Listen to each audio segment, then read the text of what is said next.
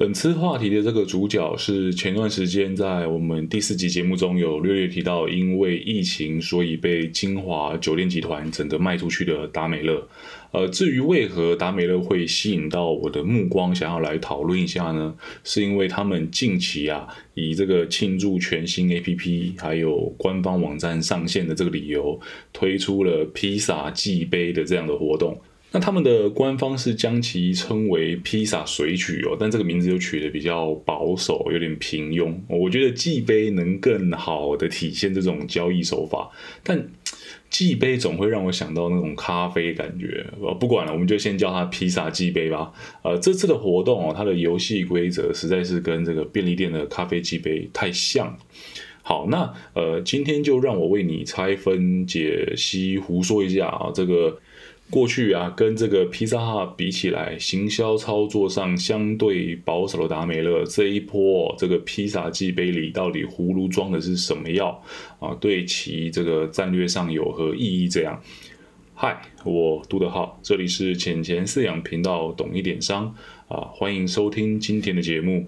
哦，相信如果你跟我一样是一个苦逼上班族，那对于这个便利店的咖啡机杯啊，应该有透彻的认识，因为可以省钱，对吧？啊，时不时就有一些什么买十送十、大冰拿、大冰美这种活动，对于这个血管里面总是要留着咖啡因的社畜们来说，寄杯啊可以说是生活中的福音哦，也是不可或缺的良药。与这个披萨相比较起来哦，咖啡这种产品，我们是三天两头喝啊，或者是每天喝，甚至有些人可能是一天两杯也不在话下。但是啊，这个反观披萨的部分，依照我个人的频率啊，可能要两个月哦才会吃上一次披萨。这两个月的频率还不见得是我自己想到自己想要去吃，或许他的理由是什么家庭聚会啊、公司活动啊，或是加班的因素啊，走不开工作岗位，我自己就胡乱吃一下这样啊。反正啊，以我而言呢，我自己想要放纵的去吃的话，我可能吃炸鸡的几率还高一些。哦，说到炸鸡，顺带一提，这个大双北地区啊，你可以去试试看美墨德州炸鸡，我觉得是双北里面最棒。呃，回到披萨啊，这次的披萨季杯啊，有几条游戏规则让我觉得特别适合拿来呃讨论解析一下。首先呢，是他们的活动定价，呃，毕竟这个无利不欢嘛，驱动消费者最好的方法之一哦，永远都是让顾客他们觉得赚到了。哦，当你觉得赚到的时候，什么事都好谈，什么话都好讲，对吧？啊，那这次的活动是十个大披萨，两千块的这样的套餐。我稍稍翻找了一下这个达美乐的线上菜单，哈，最便宜的大披萨价格是五百六十块。我靠，我这样看起来简直就是我海靴啊！五百六十块大披萨打折打到骨折，变成两百块吗？啊？请别忘了啊，这个五百六十块并不是最终的售价啊。连锁披萨店对吧？这种有一个常驻活动是外带买一送一哦，对吧？这个外带买大送大嘛，然后外送买大送小这样哦。所以就算达美乐千百个不愿意。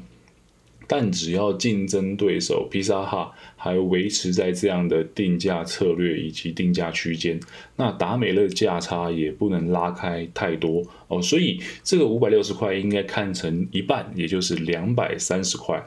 另外，我观察到他们的这个活动规则中有提到，你如果想要更加豪华的口味，好比说什么和牛啊、呃帝王蟹腿啊、海鲜啊这一类。你是要帮他补足差额的，我这样一来一往之下，活动中每一片大披萨大概的价差跟原价就在五十块左右，也就是一颗台币、金币啊这样的范围上。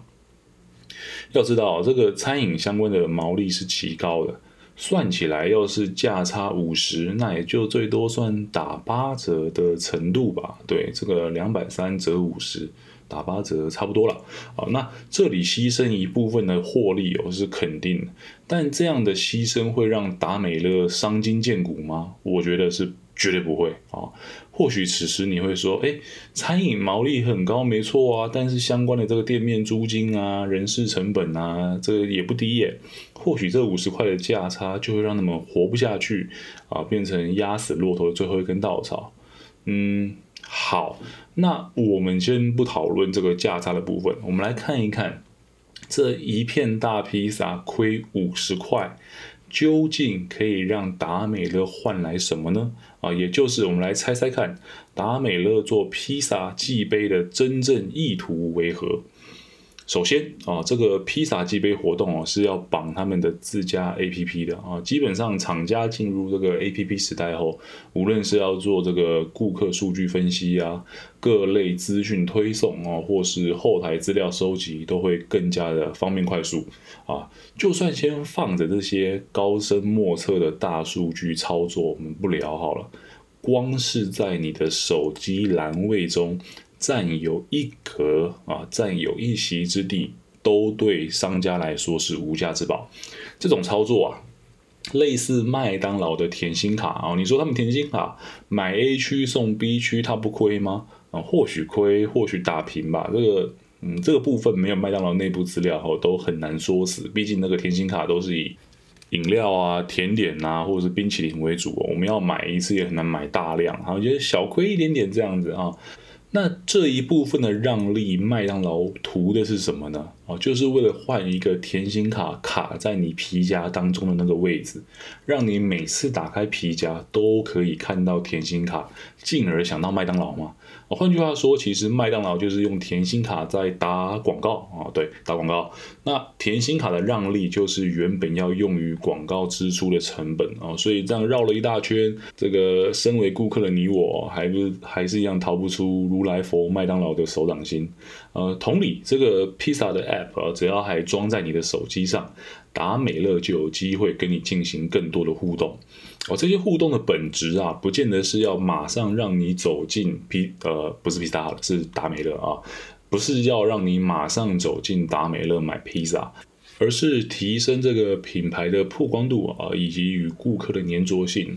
抢先推出这种达美乐的披萨 app，这一举措真的是超前同业披萨哈一大步哦，在我看来。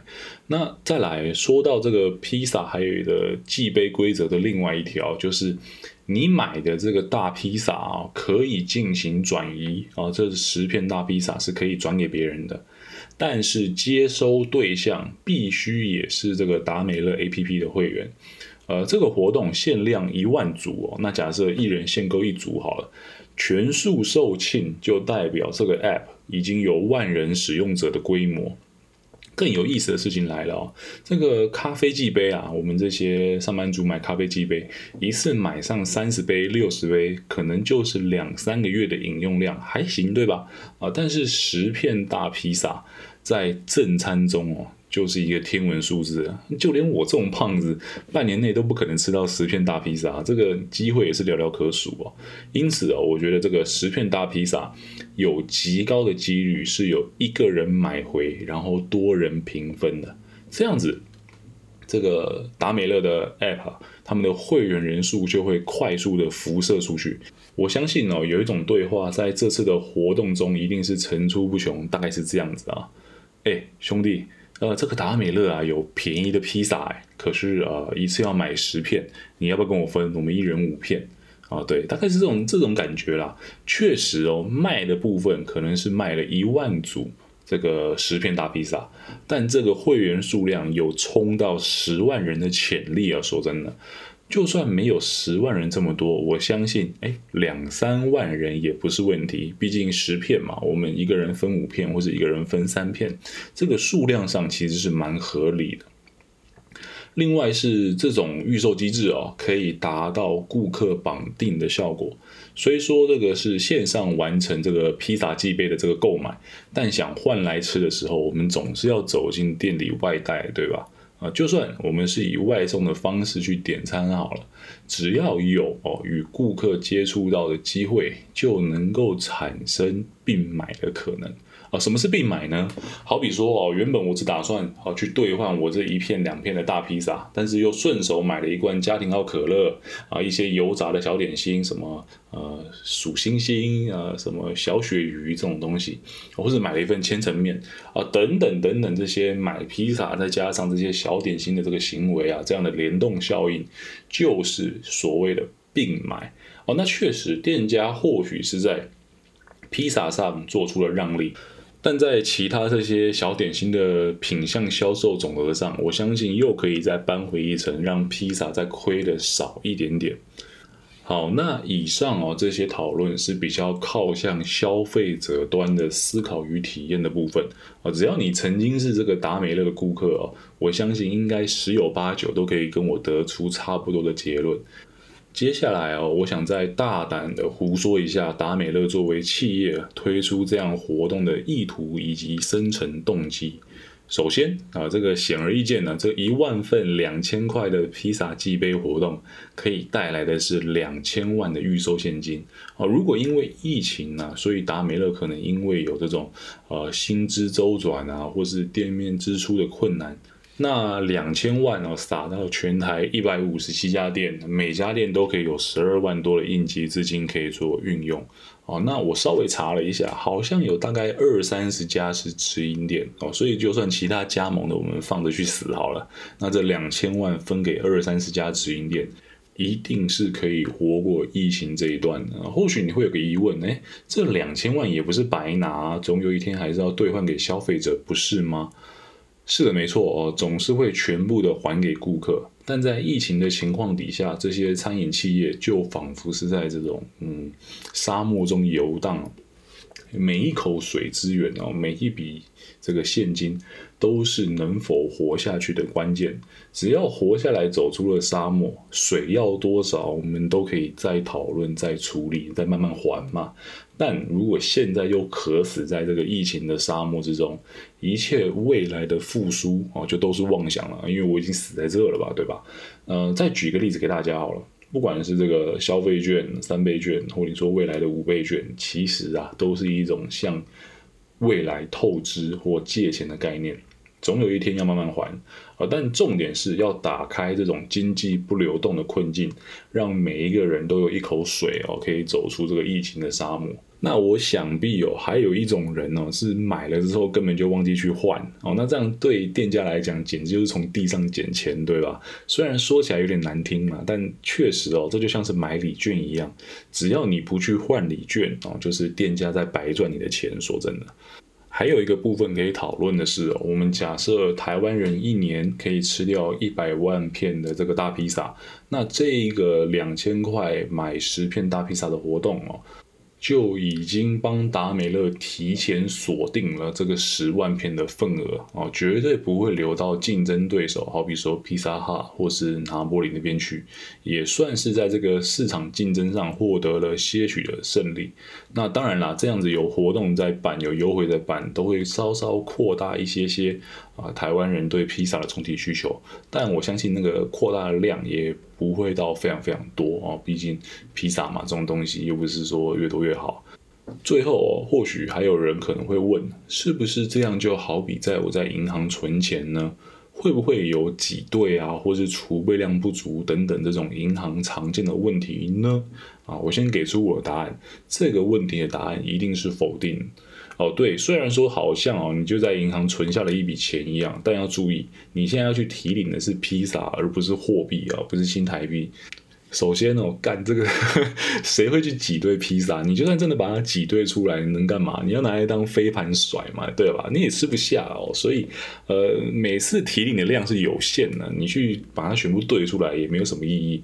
虽说都是提领没错啦，但是提领出来的是披萨还是货币哦？他们是有本质上的不同的。再来哦。饮食兑换这种问题啊，若遇到这个店家今天的备料用完哦，那就叫做售罄嘛。说起来，法规哦是有规定银行要有多少的准备金水准哦，这是没错的。但是披萨或你说咖啡这种寄杯哦，就没有强制的规定啊，都是端看这个店家当日备货的多与少哦。你真的想吃披萨？最好的办法还是提前预定，对吧？想吃的当下，你若遇到店家卖完哦，没得卖或没得给你换，也实在不好说他们有什么不对哦。毕竟做生意就是这样，对吧？啊，好，那以上就是本次节目的全部内容了啊。这个说起来，披萨寄杯哦，也是让我对于寄杯有了全新的想象。呃，或许哪天我们还会开发出什么坐牢机杯之类的新魔幻现实也说不定。呃，另外是我有想到一件事情是，储值能不能算是某种记杯呢？啊，如果储值可以算的话，那悠游卡能不能也算是广义上的记杯？啊，那这个部分我们就留到以后的节目再来讨论吧。今天节目的长度也差不多了。好，最后是邀请你啊，一同见证这个频道的成长。若你能与我互动啊，按个赞或者留言讨论啊，都是对我来讲最棒的回馈。那我们下期见。